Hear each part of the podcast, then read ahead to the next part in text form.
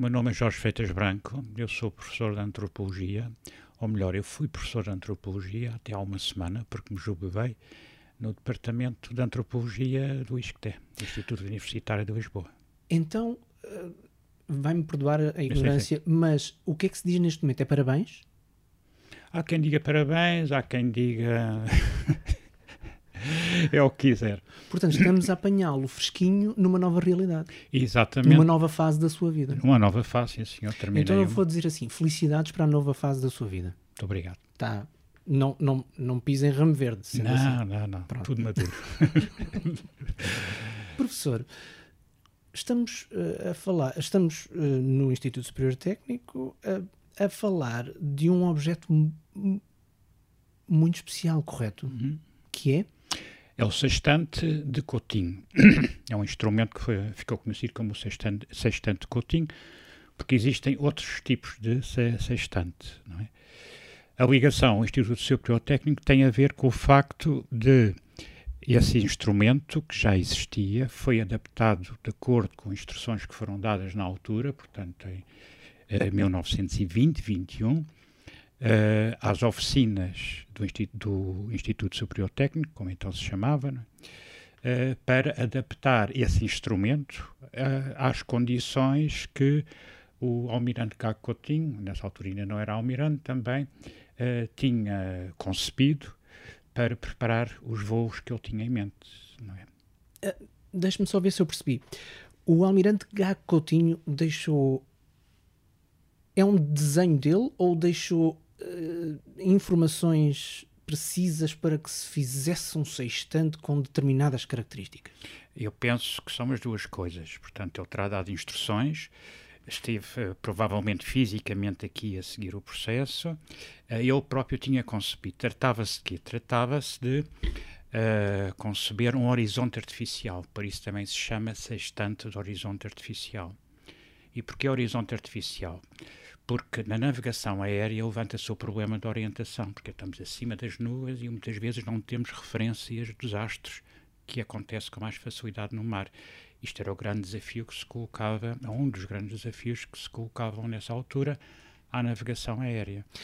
E este sextante era muito diferente de instrumentos semelhantes, sextantes também que se utilizavam há séculos?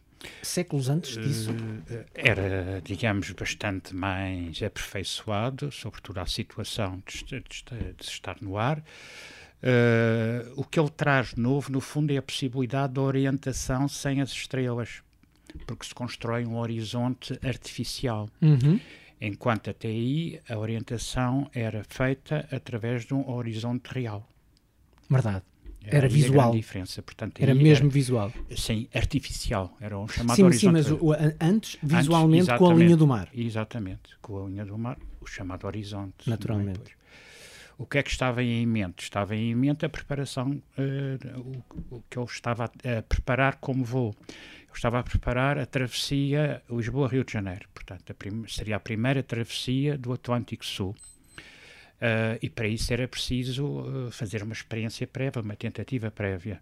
Então houve em 1921, isto é menos falado, em 1921 um primeiro exercício com esse estante, que foi o voo Lisboa-Funchal. Esse voo Lisboa-Funchal funcionou muito bem em termos de orientação. Uh, e pronto, ele certamente ficou muito contente, como é lógico. Regressaram, regressaram de uma forma muito atribulada. O, avião que uh, em que tinham seguido não regressou, porque teve um acidente no Porto Santo e ficou destruído, mas eles regressaram são e salvos, vieram de barco. Eh, e pronto, e no ano seguinte, 1922, fizeram o voo para o, a travessia para o Brasil. Aqui há um outro elemento. A travessia para o Brasil foi feita aos saltinhos, se quisermos, aos sus. Não era possível fazer um voo direto. E aqui já não era tanto, talvez, a questão da orientação, era a questão do combustível. Portanto, as aeronaves, naquela altura, não tinham capacidade de meter combustível suficiente para fazer um voo destes. É? Tinha que ser aos saltinhos. É? Às várias etapas. Várias etapas. Portanto, foi Lisboa, não sei se de memória tem agora todos, foi Lisboa, Canárias, portanto, na linha mais direta, não é? Cabo Verde. Uh, depois de Cabo Verde, é o grande salto, não é? É o grande salto quase para o vazio, não é? Porque tem que ser para o outro lado, é, a travessia do Atlântico, propriamente dito. E uh, o que eles, uh, eles queriam ir para Fernando Pó, seria a hipótese, e depois a partir de Fernando Pó, estava combinado com a Armada Brasileira, então iam para o continente propriamente dito, uh, para o Recife, não é? Ora, esta tra travessia de Cabo Verde, uh, via Fernando Pó, uh, pelos ilhéus de São Pedro e São Paulo, chama-se uns penascos quase invisíveis no meio do oceano, até ao Recife, teve muitos problemas. houve uma aeronave que se afundou, que destruiu, eles naufragaram, Uh, foram salvos por, por acaso, lançaram o alarme, como é evidente, e um, um navio de carga, se não me falha a memória, uh, inglês, que estava a algures a uma certa distância, ouviu o pedido de socorro e veio o socorro deles. Eles ainda estavam vivos no mar, Uh, e aqui depois há uma narração um pouco epopeia, não é? Evidentemente que eles perderam tudo, mas de acordo com o Gago Coutinho não perderam uma coisa. Quando estavam a naufragar, quando eles viram que não podiam manter mais a aeronave a flutuar, não é? Ele agarrou-se aos Lusíadas e assim ficou até ser resgatado. Não foi ao distante. Isso é eh, altamente poético, eh, primeiro, e, e evocativo da história, eh, que se salve-se tudo, uh, ou melhor, não se salvando nada, que se salve os Lusíadas. Os Lusíadas, aquela versão dos Lusíadas, não é? E, professor, esse sextante perdeu-se? Esse sextante é uma questão a, a, ver. Eu penso que se perdeu porque terá sido feito outro. Uhum. E, portanto, é possível que existam vários. Uhum. Que tenham sido uh, adaptados, construídos de acordo com as instruções do próprio Coutinho. Portanto, duas coisas. Podemos estar a falar de mais do que um objeto. É possível. Tendo um como exemplar desta, desta encomenda de Coutinho. Eu penso que fica para a história aquele exemplar que uh, regressou a Portugal. Uhum. Se é esse primeiro ou se é uma segunda versão, Uh, francamente, isso não sei. Isso deixo, uhum. digamos, aos especialistas da navegação aérea. Segundo, muito curioso, e referiu que, de facto, uh, uh, é muito pouco falado que a travessia do Atlântico não é aquela que nós, em que nós pensamos. Ou melhor, a hum. iniciativa é a mesma, mas geograficamente a, a, travessia do Atlântico não é de Lisboa para o Rio de Janeiro, não é de Portugal para o Rio de Janeiro, mas sim de Cabo Verde para o Brasil. Uh, tecnicamente teve que ser assim. Exatamente. Terceiro, portanto, conte-me um pouquinho melhor a história. Nós temos por referência uma aeronave dessa travessia, mas na verdade não, não foi só uma. Foram duas, foram duas, porque uma naufragou, portanto estará no fundo do mar e que eu saiba não foi resgatada. Né? Uh, Está aí um belo tesouro, diga-se de passagem. Sim, sim, sim, quem lá for. Uh, depois há uma segunda aeronave que é enviada de Lisboa, é comprada em Inglaterra, os motores vinham sempre de Inglaterra, portanto isto levou muito tempo, como é evidente. Uh, houve imensos problemas com o financiamento, com esse financiamento aqui no Ministério da Marinha. Se agora nos queixamos que há problemas orçamentais, eu penso que nessa altura eles eram ainda maiores. Uh. Mas pronto, havia ali uma grande vontade política, um grande empenho. É preciso também dizer que o país estava galvanizado com isso. Isso não podemos subestimar. Uhum. Portanto, os jornais estavam a viver muito bem dessas notícias, desse relato da travessia. Portanto, todas estas peripécias que acontecem não desmotivam, digamos, a opinião pública, antes pelo contrário, não é? Está-se ali a construir uma epopeia, não é? Sim, uh, aliás, se, se, se voltarmos aos, aos relatos dos descobrimentos, há imensas histórias destas. Exatamente. Exatamente. Com contratempos, com o Adamastor, com... Exatamente. E isso é construído conscientemente, não é? Nas tomadas de posição dos governos, uh, dos jornais, da imprensa, claramente. Uh, começa-se a construir uma, como que uma equivalência entre a fase das descobertas, da navegação das descobertas, e esta nova navegação. Já não é marítima, mas Portugal está-se a transpor como pioneiro para os ares. Sendo que uma foi no tempo da monarquia uh, e esta já era no tempo de uma república é, muito jovem. Exatamente. Mas voltada, digamos, para o progresso, para a ideia de progresso, para a ideia técnica, para a ideia de ciência, que são uma das bases, digamos, programáticas ou desejadas da República, não é? Há aqui este elemento que é uhum. muito importante, é? ideológico. E ainda por cima também ancorado uh, com este, não digo ancorado, mas uh, ainda por cima com este elemento em comum do sextante que, que era um instrumento Já utilizado exatamente, perfeito, nas, é? nas é. descobertas. Isso tudo cola, não é? é? De facto, isto é tudo um pouquinho poético. É. Poético, assim, à distância, quer dizer, a travessia propriamente dita, do, em termos de navegação, é uma coisa que nós hoje não imaginamos. Nós hoje eh, estamos habituados a andar de avião e é um salão, não é? Onde nós vamos Entramos, e reclamamos. a nossa mochilinha, saímos do outro lado. Eh, exigimos mais, reclamamos, não sei o quê, por aí fora.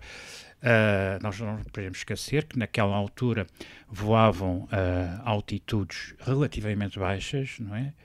Não, não tinham caroinga, portanto aquilo era aberto, portanto estavam expostos ao vento, ao vento e às temperaturas, não é? Sobretudo ao frio. E daí aqueles equipamentos em couro, não é? Só para vos dar uma ideia do que era estar horas a fio a, a pilotar ou, ou a guiar o, uh, o avião. Primeiro que tudo, a concentração nunca se podia perder, como é evidente. Era... Sempre a orientação, etc. Por aí fora. E não havia piloto automático. E não havia piloto automático ainda nessa altura, não é? E depois também a atenção tinha que ser em relação ao ambiente. Houve também um, uma situação que podemos ver no diário dele. Uh, não se podia voar muito alto, tinha-se que se voar sempre a distância que se pudesse observar as ondas do mar. Porquê? Para confirmar a direção do vento. Por consoante a direção do vento também tinham que se fazer ajustes. Ora, isto é um esforço tremendo. Estávamos a falar mais ou menos do que uma altitude de... 200 metros. É mais ou menos a altura que é referida para se ver, digamos, a crista das ondas e ver a, a direção do mar, não é? Com uma dificuldade extra, porque as condições atmosféricas, o vento, é, pode ser, por cima do mar, ainda por cima, pode ser muito que eu assobiava a sério, é? difícil é? de domar Exatamente. e violento, é. com, a, com alterações violentas. Exatamente. Uh, depois também, portanto, as mãos, não é? Por isso é que iam sempre luvas, não é? Tinham que ir sempre luvas. Também não havia direção assistida, não é? Não, senhor. e depois, aquelas horas a fio, sentados, quietos, não é? Uh, qualquer grama a mais era combustível menos, portanto, levavam o mínimo dos mínimos possível, não é? Por exemplo, neste voo, eles não levaram rádio, não é porque não houvesse já rádio, não é? Simplesmente para poupar esses quilos que pesava o rádio. E esses quilos foram a favor do mesmo peso em combustível. Portanto, para verem o que era a coisa. Mas também há outra coisa. Uma pessoa está tantas horas quieta num sítio, a certa altura, por muito pouco que coma, uh, tem que fazer uh, suas necessidades, naturalmente. alguma necessidade, não é? Isso era feito em voo. Não é? Uhum. E quer dizer, fazia-se, uh, os homens podiam urinar, não é? Agora, outro tipo de necessidades uh, tinha que se controlar, como é evidente, não é? De, de, Isto é tudo realmente não, muito... à distância do tempo, e estamos a é. falar de há exatamente 100 anos. É, 1922. Uh, à distância do tempo, isto parece-nos há muito mais tempo. É. É, à distância do tempo, no sentido em que lá está, nós agora entramos num avião, levamos a nossa mochilinha como, uh, como carga de, de, de, de, cabine, podemos levar uma ou duas, três malas para o porão, saímos do outro lado. E não sentimos, ainda comemos uns pistachos, ainda, come, ainda bebemos uns suminhos, e não temos esta noção de dificuldade. Um, tudo isto era dificuldade. Tudo isto era dificuldades. Era uma sequência de dificuldades. Isto também explica porque é que, até um certo ponto, isto só é verdade até um certo ponto, estes pioneiros da navegação aérea, uh, em geral, eram militares. Uhum. Porquê? Porque traziam uma experiência de orientação no terreno, uma experiência de enfrentar situações imprevistas, não é? O que acontece aos militares, e também uma disciplina, como é evidente, é preciso claro. muita disciplina. Embora depois rapidamente isso tenha transposto para o setor civil e é sobretudo uma determinada juventude que deseja ser pilotos. É? O caso mais emblemático acontece em 1927 com o voo de Charles Lindbergh, que faz a travessia do Atlântico Norte e tornou-se num verdadeiro herói internacional. Tornou-se uma estrela? Uma estrela, ainda por cima era jovem, tinha 25 anos. Uma das primeiras estrelas é, globais. Sem dúvida nenhuma. É? Sem dúvida nenhuma. Não é? Esse Aliás, ele também não era civil, porque ele depois fez a carreira militar. Aliás, quando faz o voo já é, já é oficial, não é? Uhum. Uh, mas faz um voo sem escala. Portanto, aí vem a evolução tão rápida da navegação aérea, portanto, entre 22, este voo tem que ser feito com escalas, ainda há imensos naufrágios, em 27, o Lindbergh consegue fazer a rota Nova York-Paris sem escala. O que quer dizer que também mecanicamente o avião evoluiu não só, é. não só a, a, parte de navegação, mecanicamente a, a aeronáutica também teve uma evolução muito rápida. É, sobretudo os motores consumiam menos, uh, menos combustível, portanto podia-se ir mais longe, não é? As próprias aeronaves, quer dizer, há imensa experiência que se ganha porque há um grande entusiasmo. Um dos propulsores da evolução técnica uh, da navegação aérea é evidentemente a Primeira Guerra Mundial, não é? Uhum. É? Isto é tudo no seguimento da Primeira Guerra Mundial. Porque de repente descobriu-se o interesse de utilizar o avião para deitar umas coisinhas lá do outro lado, do outro lado com, é. com, mais, é. com mais eficácia, é. não é? é? Sendo que eficácia é sempre, é sempre um termo uh, lisonjeiro, é. não é? Claro. Porque eficácia significa morte, Sim, ou pelo menos dor. Exatamente. É, é sempre difícil de utilizar esta, esta, esta nomenclatura. Professor, deixe-me voltar atrás no tempo, antes de tudo antes da, da epopeia, como, como nós estamos a falar. Fala-me de Gago Coutinho como ideólogo deste sextante, ou seja, que formação tinha Gago Coutinho que lhe permitia ter esta. Quem era Gago Coutinho em termos, digamos, pedagógicos, académicos, vamos chamar-lhe assim? Uh, Primeiro que tudo, temos que ter em conta que quando ele faz este voo em 1922, tem 60 anos praticamente, portanto não é um jovem. Já não era um Não eram jovens, quer dizer que não só psicologicamente, como também fisicamente, estava em belíssimas condições, porque fez o voo nesse aspecto sem qualquer problema. Ele, aliás, no, morreu com 90 anos ou com 91 anos, agora de cor, peço desculpa, mas uhum. tinha 90 anos, só vou erro, sim, 90 anos quando faleceu. Portanto, ainda tinha 30 anos de vida à sua frente. O voo deve ter ajudado a prolongar a vida, se calhar. Ele tinha uma experiência uh, muito grande que explica em parte esta sua ideia do voo transatlântico e também a capacidade de conceber e realizar. Ele já era uma figura conhecida uh, como militar, mas não em termos de guerras, não é de confrontos.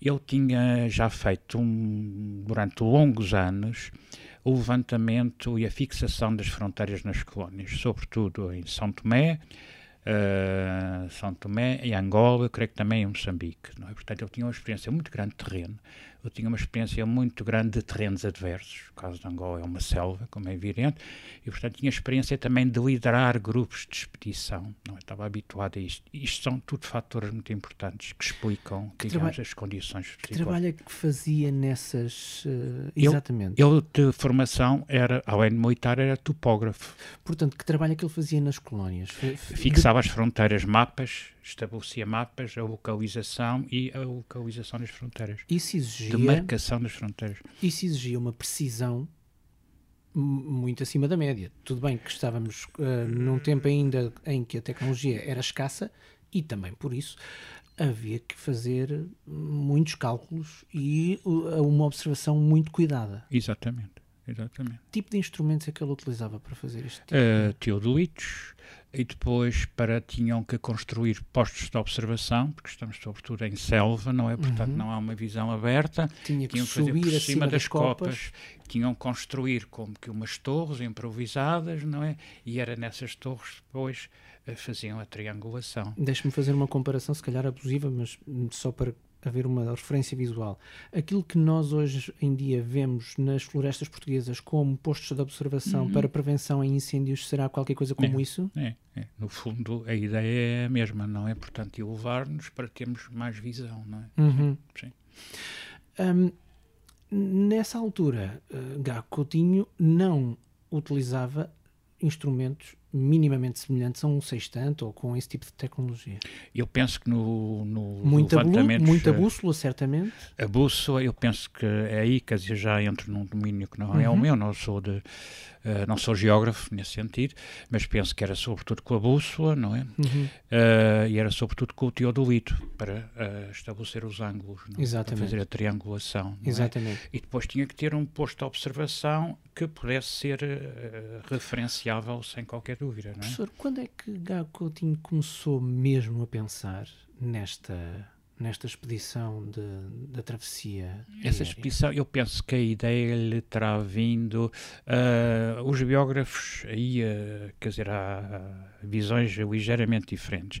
Eu penso que a ideia não é muito remota, é relativamente recente. Em relação a, dois, a, mil, a 1922, sim, é relativamente recente e a ideia era mais uh, lançar, digamos, o eh, neste caso a Marinha Portuguesa, no esforço aéreo, porque nessa altura, portanto, já tinha acabado a Primeira Guerra Mundial, era claro para as chefias militares em todo o mundo, de todos os exércitos ou de todas as forças armadas, que o futuro, inicialmente até, sobretudo da Marinha, estava no mar, certamente, mas também no ar.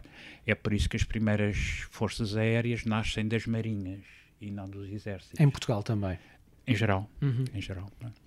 Aliás, as grandes, grandes forças armadas hoje em dia, como por exemplo a Marinha Norte-Americana, etc., continuam a ter um dispositivo formalmente naval, mas na realidade aéreo, uh, muito importante, não é? Sim, os porta-aviões, etc. Exatamente.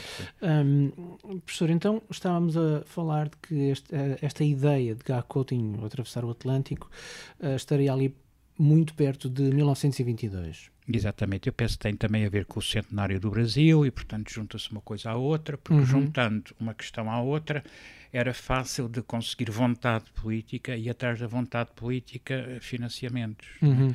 Porque é uma coisa que nós não podemos esquecer: todo o material era importado, não é? Aqui não era feito nada, nós não concebemos aviões, talvez caravelas, mas aviões não. Portanto, Gago Coutinho tinha algo em comum comigo, precisava de um bom gancho, de uma boa história para contar é. para conseguir o financiamento. Ora, está.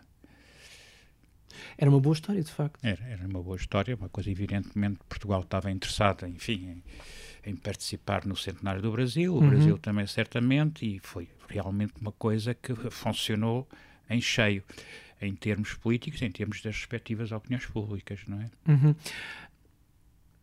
Tendo essa ideia, e começou, uh, Gago Coutinho, uh, do, do, do, que percebo que estudou, uh, Gago Coutinho começou a reunir não só investimentos, mas também a reunir, fez uma lista de compras, entre aspas, fez uma lista de necessidades.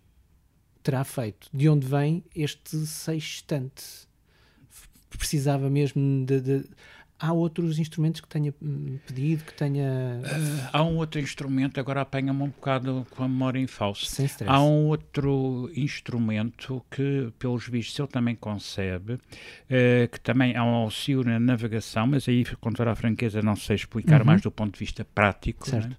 Eu não sou navegador aéreo, nem aéreo nem marítimo. uh, estamos, que é uma coisa que eles chamam que eles chamam placa ou plaquete que era, pelos vistos, de facto, uma placa que eles levavam e que marcavam, salvo erro, os pontos e as medições que iam fazendo. Hum. Eu penso que isto era para corrigir a rota, mas não arrisco a dizer, mas uhum. era qualquer coisa nesse sentido. Terá sido também, digamos, uma ideia que ele teve. Seria mais um, um, instrumento de registro. De registro, exatamente, e de memória en route, portanto, de, é o caminho. Então, vamos então ao pedido que Gá Coutinho faz ao Instituto Superior Técnico. Qual é a ligação de Gá Coutinho ao técnico que o leva a pedir ao técnico este instrumento? Eu penso que a ligação terá talvez a ver com a Sociedade de Geografia, conversas que ele teve na Sociedade de Geografia, e depois temos que ver uma outra coisa. Uh, nós estamos, portanto, cerca de 1920, o Instituto Superior Técnico era uma instituição muito recente, era uma instituição que eu não diria que tinha uma certa fama, fama nesse sentido não teria, mas em determinados circuitos, uh, enfim, das, uh, das elites governativas e não só portuguesas, tinha já um, uma certa difusão a ideia do Instituto Superior Técnico, embora as instalações não fossem aqui ainda, como é evidente, Sim, ainda lá, eram lá embaixo, ao pé do Castoré, uhum. uh, Castoré Boa Vista. Uh, e penso que lhe terão chamar a atenção que para conceber ou adaptar esse estante à ideia dele, eram precisas oficinas, oficinas eh, de mecânica fina, não é? Uh, eu penso que não eram as únicas, mas certamente foi aquelas que ele teve de imediato acesso, não é? Porque haviam outras, não é? Nos observatórios astronómicos também tinham oficinas de instrumentos uh, científicos, não é? Provavelmente aqui as do técnico encontrou uma melhor relação, ou enfim, mais disponibilidade, penso que será terá sido qualquer coisa nesse género, não é? Sabemos quem na prática eh, recebeu essas eh, instruções, esse, esses pedidos uh, e quem executou? Uh, isso aí eu não sei dizer, pelo menos nós não apanhámos isso. Uh, nós apanhámos esta pista, entre aspas, por pura casualidade, não é? Não, não, fazíamos a mínima ideia. Nós estávamos a fazer levantamentos aqui nos arquivos da instituição, que tinha a ver com, digamos, com o contexto mais geral da história do IST, e a certa altura uh, aparece-nos um, uma folha, uma folha não um recibo, que é a despesa que é cobrada uh, ao Almirante, não ao Almirante, mas à instituição, já não lembro qual foi, e que diz que pela elaboração ou adaptação de um sextante, as oficinas do Instituto Superior Técnico cobram, francamente não me lembro quanto é que cobram na altura, não é? Uh, esse, esse documento existe e foi por aí que nós vimos, oh, lá. Acho sempre extraordinário que aquilo que nós não uh, normalmente até amarrotamos e deitamos fora. Uhum. Pode, vezes, pode ser um documento histórico. Uh, naturalmente, uh, o café que eu bebo diariamente no, no snack bar não será um documento histórico, mas hum, sei lá, instrumentos que nós utilizamos, aparelhos que nós compramos ou qualquer coisa que nós compramos para fazer uma outra coisa se correr muito bem, pode ser um documento histórico, hum. aquele pequenino recibo, e isso de facto nós não temos normalmente hum. essa dimensão. Um recibo pode ser história. Hum. Neste caso é, foi. Sem esse recibo, uh, poderíamos não saber esta história? Nós chamamos a isto de fazer a bio, biografia cultural de um objeto, neste caso um instrumento científico. Uhum. E essa biografia, de facto, só é possível, como está a dizer, uh, com, enfim, com evidências neste caso o recibo de uma despesa é, é uma evidência, não é? Antes disso havia alguma, alguma como é que eu ia dizer? Havia alguma ideia de onde teria surgido este sextante? Uh, eu penso que sim. O que é que essa ideia ou essa memória ter-se-á perdido at através das gerações? Uhum. Portanto, esta geração dos anos 20, 30, evidentemente que sabia isto, que lembrava-se disto, etc. por aí fora. Depois a geração seguinte provavelmente esqueceu, não é? Uh, e agora, devido a estas circunstâncias, lembramos outra vez, não é? Uh, há também uma outra coisa que é a ligação ao Museu da Marinha, não é? Uhum. Uh, nessa altura, nós vimos, também agora na memória não me recordo aonde, também uma referência ao Museu da Marinha, porque o Museu da Marinha teria uh, materiais uh, que se referiam ao Almirante Gacotti, nomeadamente uma réplica da aeronave, é? uh, e também na Sociedade de Geografia. E um dia fui ao Museu da Marinha ver, bom, o que é que se vê lá, e vejo a aeronave, vejo uma série de coisas, falam da travessia Lisboa-Rio de Janeiro, e depois, a certa altura, num mostruário, embaixo eu vejo o, o sextante, não é? Vejo o sextante e disse, olha, tem aqui o sextante. E pensei, isto é uma réplica, não é?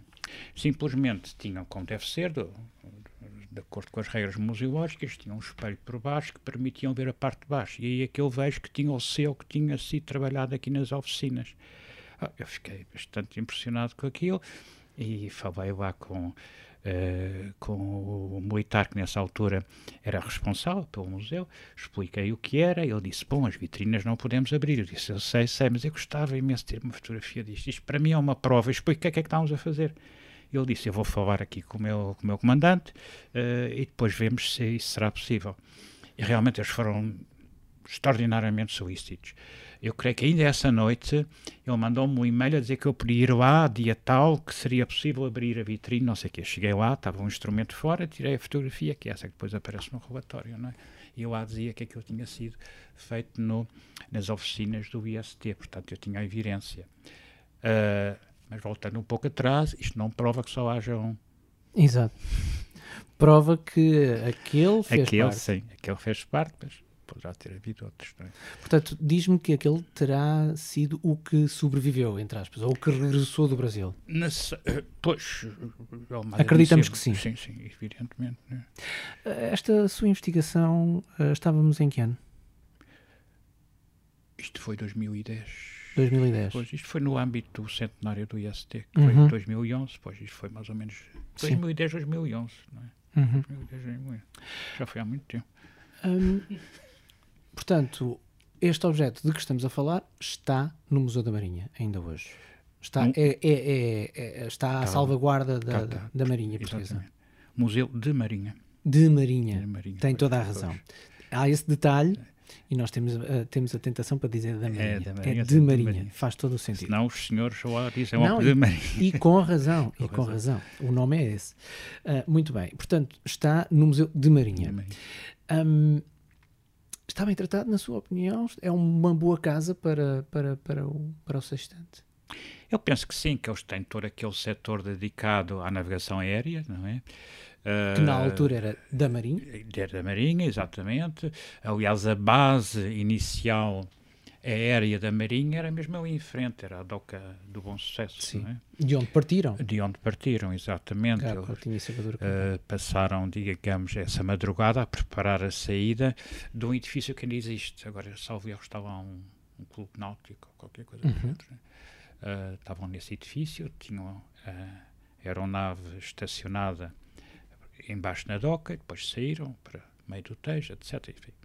Não, neste uh, momento temos a, a, a, estátua da réplica a olhar para o sítio, virada para o sítio de onde partiram. Exatamente, pois, exatamente. É Está é, ali mesmo ao pois, lado, portanto, exatamente. ao lado da Torre de Belém. Uh, professor, um, é, é, é foi. Eh, antes de mais, eu, eu, quando me diz que ajuda a ver o. é um nível artificial do horizonte, uhum. não é? Tire-me só aqui uma dúvida técnica, se puder. Uhum.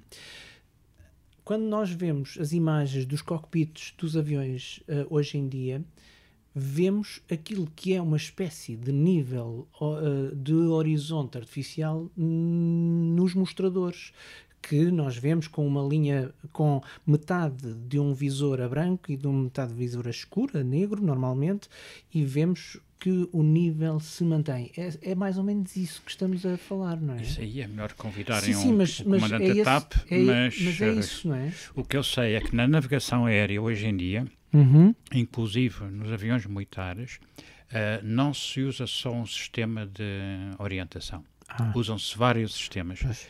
E aparentemente, desde os mais simples e ditos rudimentares até os mais sofisticados, que é o posicionamento por satélite mas usam-se sempre vários.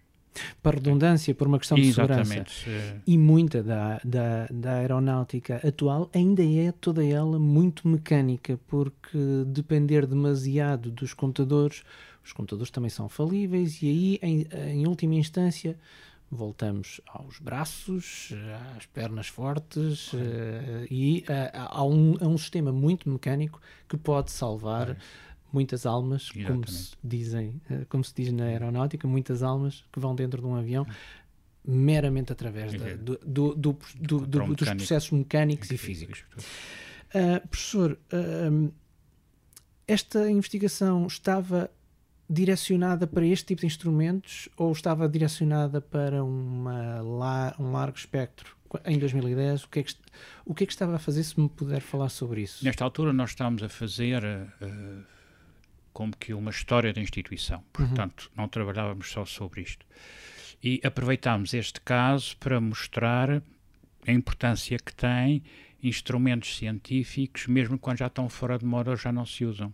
Portanto, quisemos mostrar que através de instrumentos científicos que já não se utilizam, podemos ver não só a história da ciência, a história da técnica, como também uh, através uh, da análise de cada um desses instrumentos, podemos fazer, no fundo, a tal biografia cultural. No fundo, ler a nossa própria sociedade, ou partes passadas da nossa própria sociedade. Uhum. Uh, e entretanto, este sextante ganhou uh, lugar central na vossa, na vossa investigação? Não, quanto à franqueza, eu tinha o sextante bastante esquecido na minha vida.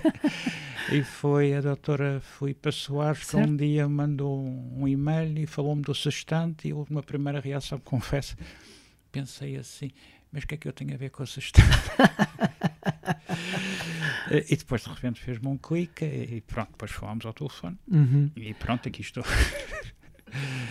E professor, da sua investigação, uh, teve informação de que se, se este sextante fez escola na, na navegação aeronáutica nos anos seguintes a esta, tra, a esta travessia? Uh, agora, através deste sextante, pode-se fazer história, uh, ou pode-se fazer uma reconstituição de um contexto histórico em que nós vemos a periferia, o lugar periférico de Portugal. Hum. Uh, este sextante, do ponto de vista, digamos, técnico, uh, trazia um avanço. Portanto, é um instrumento que tem utilidade, tinha, teve utilidade, tinha utilidade e terá ainda utilidade. Uh, ainda hoje? Ainda hoje como instrumento de orientação, sem okay. dúvida nenhuma. Certo, sem certo. dúvida nenhuma. Sim, é? sim. Dizer, da mesma forma que se orientaram em 22 também. Hoje é possível fazer essa orientação. Uh, o almirante Cacotinho, na altura, através da Marinha, entrou em contato com uma empresa alemã, que era uma empresa, era e ainda existe, muito famosa, construtora de uh, aparelhos científicos, que é? nomeadamente sextantes, chama-se Platt, okay. Platt com TH, que é uma empresa sediada em Hamburgo e apresentou-lhes o projeto. Eles interessaram-se pelo projeto, chegaram a construir uma série destes, uh, alguns exemplares deste sextante. Uh, este sextante consta, ou constou, agora já não sei, mas constou ainda, nos anos 50, constava ainda do catálogo desta empresa e que tinha o nome de Sextante Sistema, Sistema Cotim. Portanto, ah, mantiveram um nome. Mantiveram um nome, pois, exatamente. Ele é o inventor, por assim dizer, neste sentido, não é? O inventor desta adaptação. Uhum. Uh, bom, e aqui há uma coisa que nós não seguimos, portanto não podíamos uh, investigar tudo, uh, mas que se, nunca encontrei aqui assim um, uma explicação plausível. nunca foi registada, ou que eu saiba sequer tentada, pedir a patente disto. Por, por Gago Coutinho ou pelo técnico ou por quem? Deste lado tinha que ser, portanto, proprietários formalmente seria a Marinha Portuguesa, autor seria certo. o Almirante Gago Coutinho. Portanto, o processo tinha que partir da Marinha Portuguesa uh, perante essa empresa, com essa empresa. Uh, nunca foi feito. No entanto, o instrumento aparece no catálogo da empresa. Isto aqui, quer dizer, contradição não será, mas, enfim, não sei como explicar isto. Não é? Depois não teve seguimento é? Depois, entretanto, estamos nos anos 50, aparece a navegação rádio, depois, eh, portanto, mais tarde satélites e não sei o quê. Isto passa um bocado à história. Uhum. Mas ainda assim uh, teve outras repercussões, houve, teve, outra, hum, teve outras vidas. Teve outras vidas, exatamente, que depois se extinguem não sabemos bem, uh, quer dizer, o contexto micro, o contexto macro, sim, compreendemos, apareceram uhum. outros sistemas de orientação, sim. etc., sim. por aí fora. Uh, mas é verdade isso. Mas nunca foi pedir uma patente. Tem uma relação emocional em relação a estes objetos que vai encontrando e que vai estudando? Ah, sim, desde o momento que uh, assentem no enigma, sim, acho isso fascinante, fascinante.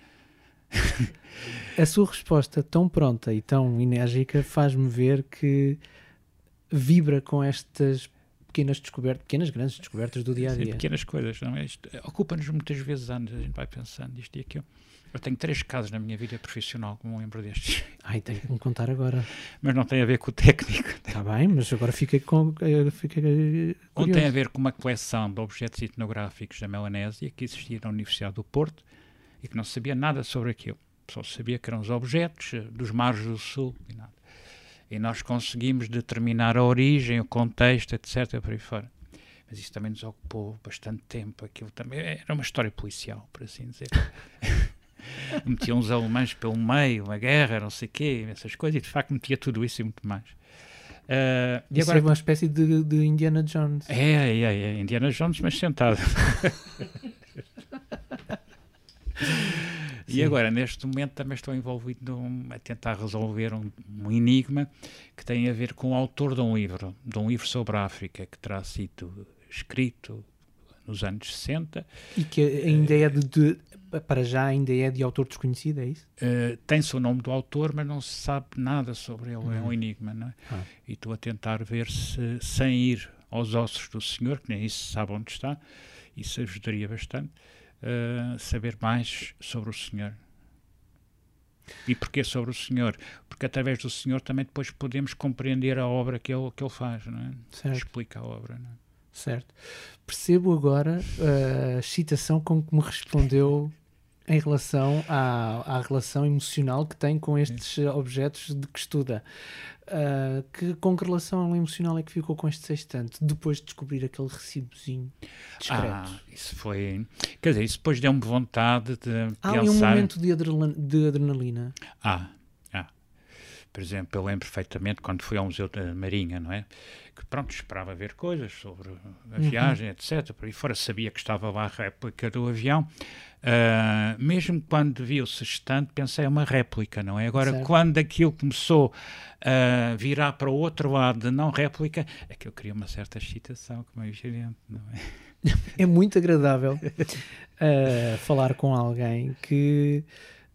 E não temos vídeos, estamos só a falar em áudio, em que até no áudio aqui nos meus escutadores se percebe que, que, vibra com, esta, com, com estas coisas e de facto isso depois transparece para, para o ouvinte. Antes de mais, eu agradeço-lhe essa sinceridade e essa, essa, hum, essa jovialidade é. com que o diz.